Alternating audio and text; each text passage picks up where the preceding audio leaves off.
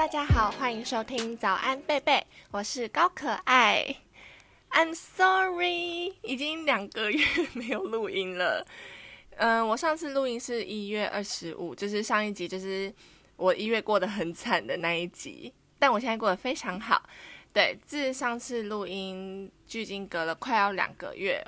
那为什么没有录音呢？其实我也没有要找借口，就是因为，嗯，因那时候新过新年，然后我们家就是出去玩啊、赌博什么什么的。哦，我是超爱赌的人，之后说不定可以跟大家讲一集我的赌博经验。哦，可是不是那种外面大赌的那种，是家人朋友之间小赌怡情的那种。对，然后过年嘛，然后之后现在就开学啦，然后开学就是要找工作。因为呢，我已经把一个我待了两年半的工作辞职了。对，那既然讲到这个，就来跟大家分享一下我的打工经验。那为什么我要打工呢？我先说明一下，因为我爸妈帮我付房租跟学费，那我的生活费就必须自己赚，因为这样子才有钱可以吃东西啊，然后或者出去玩之类的。所以就是赚多少花多少，就是。基本上我很难有存款啦，但除非有存款，就是可能这个月比较省这样子。对，那我要打工的原因就是因为这样子。那我总共打过几份打工呢？升大学前，我先我分升大学前跟升大学后这样。升大学前跟升大学后都个别有三份。你们可能会觉得怎么换那么多？好，没关系，我来跟你们一一道，我一一娓娓道来。第一份呢，是我就是高中学测完那个时候，就是想说很闲，每天都在家，也不用去学校，所以就找了一份。这份就是三，它叫手，反正就是一个乌龙面店。好，这个工作呢，我做一天而已。为什么呢？因为反正老板就是非常的没有耐心，他那时候就是叫我切高丽菜，然后还有什么要煮面这样，然后切高丽菜，因为那时候我就是完全没有任何的厨房经验，所以我就是。确实我是真的很笨，我就是一片一片切这样，但正常来说就是一呃一颗一颗半颗半颗切，但我就是一片一片切。但是他可以耐心的教我啊，但是他就直接吼，然后把那个砧板跟刀子抢过来说，我不是花一小时一百四，那时候好像是一百四，他说我不是花一小时一百四请你来这边一片一片切菜什么的，反正就超凶的，然后我就觉得。若你可以好好教，有耐心的教，我完全都可以学。但是你那么没有耐心，好，反正那个那天我就是工作十点到两点，就这四个小时真的是超难熬。后来回家了之后，我就是就是满腹委屈嘛，然后他就叫我下个礼拜四再去上班，这样。就下个礼拜四的早上，差不多九点，我都觉得哈，我不想去哦，然后。我就打给他，我就想说要跟他说我月经来不舒服，要在家休息这样。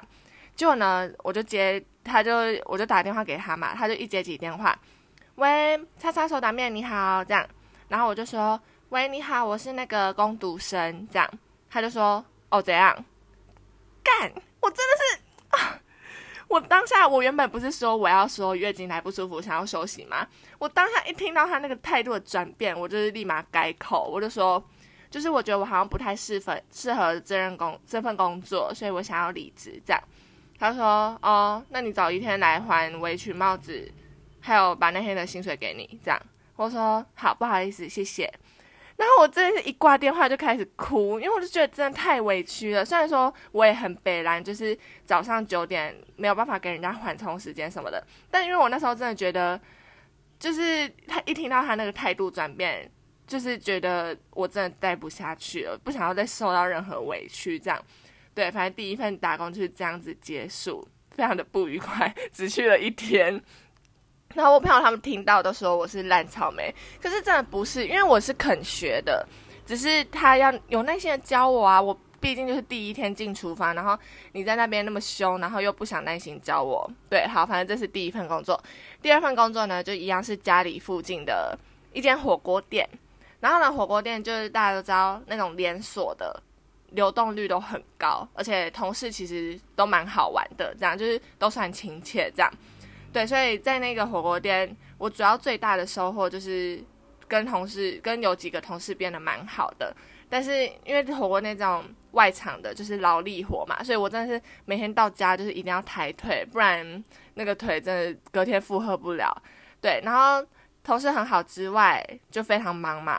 哦，然后还有去火锅店上班，还有一个点就是都会超臭，就是真的，就是那个衣服、头发、头发大概就是我离职之后一个礼拜，夸张，然后就差不多我离职后一个礼拜，我才觉得我身上没有那个火锅店味道，这样。对，然后这是我第二份。再呢，第三份就是因为我亲戚在开法律事务所，所以我就是去当他们的小助理。那这对我来说算是没有接触过的领域，但就是毕竟是亲戚家开的嘛，所以就算是舒适圈。然后我就是跑跑一些 跑邮局啊、跑法院之类的，对，就是一些简单的打杂的工作。对，但反正就是还蛮愉快的。来，这三个分工作分别做了几天呢？那个第一个乌龙面店是做了一天，然后第二个火锅店做了。好像不到一个月还是一个月多，我有点忘记了，但反正就是一个月上下这样。然后在第三个法律事务所，我就是做了一个月多这样。对，然后再就是要准备等大学开学了之后呢，我就来到了台北，然后爸爸妈妈帮我付房租跟学费嘛，所以我就一样要自己赚生活费。然后那时候刚上大学的时候，我记得一开始没有找打工，因为那时候就是还没有意识到就是。自己要没钱了，这样都在吃老本，对。但后来好像上大学差不多两三个月后，我就因缘际会下接到了一份保姆的工作。可是这保姆就是很酷，就是那个妈妈应该是那种在小鸡上工找那种随随意的工读生嘛，我也不知道。那反正她就是找一个人来陪她小朋友玩，但其实她也不是没有在家，她就是在家，她老公也在家，只是他们就是。懒得陪小朋友吧，我也不知道，或者是可能在家还要忙一些公司的事情，所以他们就请了一个姐姐，就是我来来那个顾小孩。然后其实我觉得这一份工作就是还蛮轻松的，没有压力。但就是因为太没有压力了，而且完全不用动脑，因为你只要跟小朋友在那边玩玩具啊，偶尔念个书给他听，这样就很不用动脑，所以常常都超想睡觉。我真的超几次。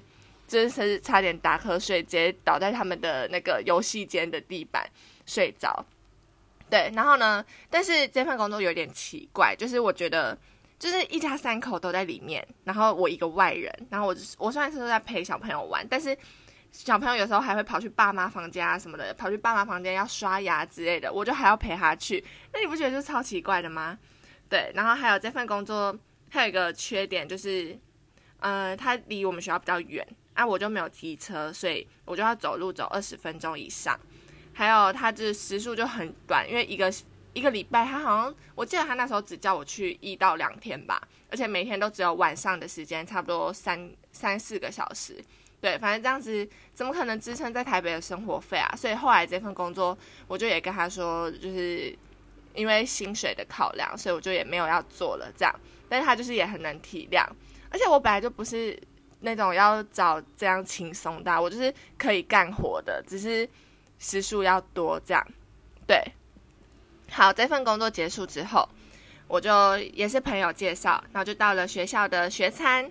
学餐里面有一个煎饺店，煎饺店非常明显，但是有两家，就是大家知道，嗯嗯嗯嗯，跟嗯嗯嗯嗯，对，就是自己猜是哪一家。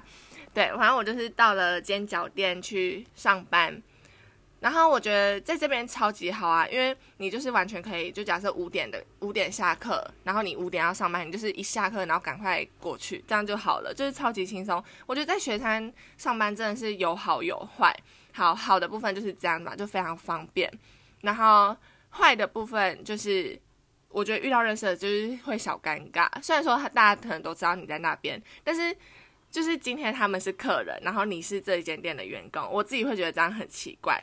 然后还有就是因为是餐饮的嘛，所以就可以吃晚餐，对，就完全不用钱，就蛮爽的。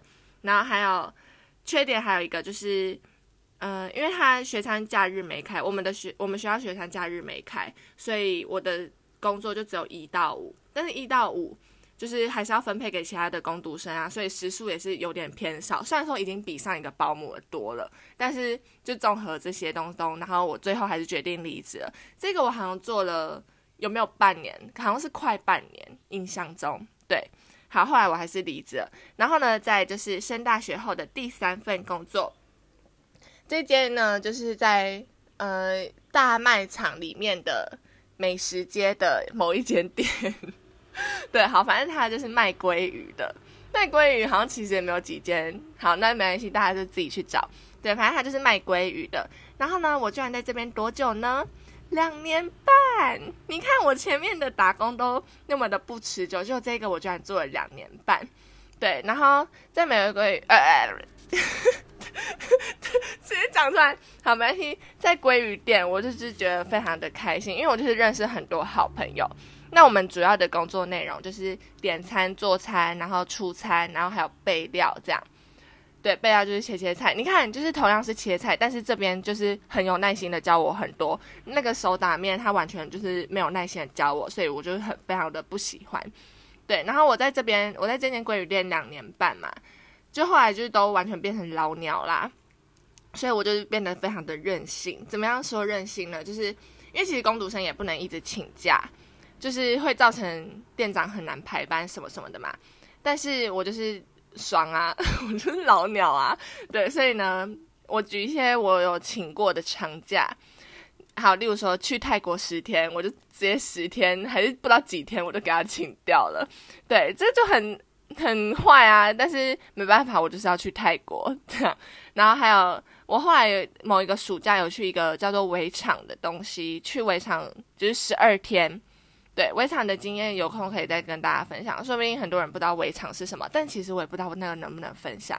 对，但反正我的 podcast 都没有人在听。对，好，反正去围场十二天，我也是给他全部请掉。然后还有哦，最后一个最扯，就是呢前阵子疫情，就是五月那时候，我就是五月中就回从台北回台中去防疫，因为就那时候大家都说什么要。嗯，要回家哦，还是怎么样？我忘记了。对，反正就是那时候就是防疫，就也没料到自己居然就是三个月后还才会再回台北，所以我就请了三个月。对，反正就超爽的。而且这三个月虽然说都没有薪水，但是因为这间鲑鱼店他们是有制度的，所以就是就连工读生他们都可以半年有就类似那种特休奖金，然后半年、一年跟两年。